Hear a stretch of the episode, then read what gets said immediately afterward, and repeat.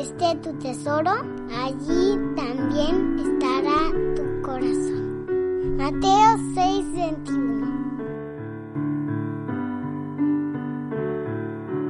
Muy buenos días, queridos niños. ¿Cómo se encuentran?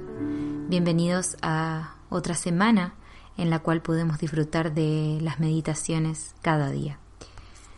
En el día de hoy tenemos una meditación que se llama La oración de una niñita.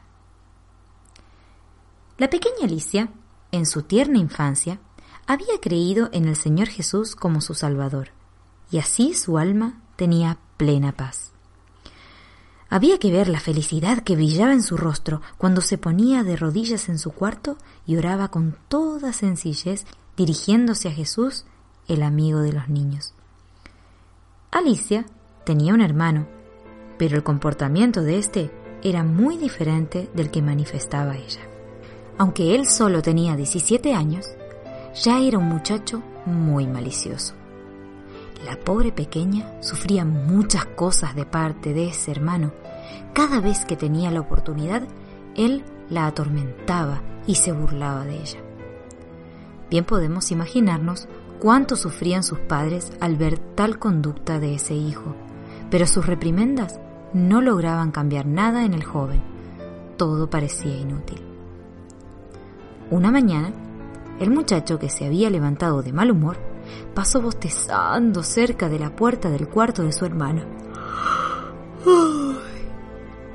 La puerta estaba entreabierta y al mirar por curiosidad vio a una niña de rodillas al lado de su cama. Entonces, él se acercó sigilosamente con la intención de asustarla, haciendo de repente un gran ruido. Pero, en ese instante, escuchó con mucho interés y se dio cuenta de que ella no decía nada malo de él. Todo lo contrario, eran súplicas al Señor para que tocara el corazón de su hermano y lo acercara a él. Oh, yo lo amo tanto a mi hermano, continuó ella. Aunque me deteste, Señor, quiero que Él esté conmigo en el cielo. Te lo ruego. Haz que te conozca y enséñale a amarte como tú lo has hecho conmigo y que Él sea tan feliz como yo. Sálvalo, te lo ruego. El joven escuchó esas palabras. El deseo de burlarse de su hermana había desaparecido. Su conciencia se despertaba. Un poder irresistible lo impulsó a arrodillarse al lado de Alicia y sus suspiros se unieron a las palabras de la pequeña, quien pedía que la gracia actuara en él. De los ojos del joven brotaron lágrimas de verdadero arrepentimiento. Cuando la oración terminó y la niña se levantó, se sorprendió mucho al ver que su hermano estaba al lado de ella. Pero él se echó a su cuello y le dijo con voz muy conmovida, Oh Alicia, que Dios escuche tu oración, porque yo soy muy malo, soy un gran pecador.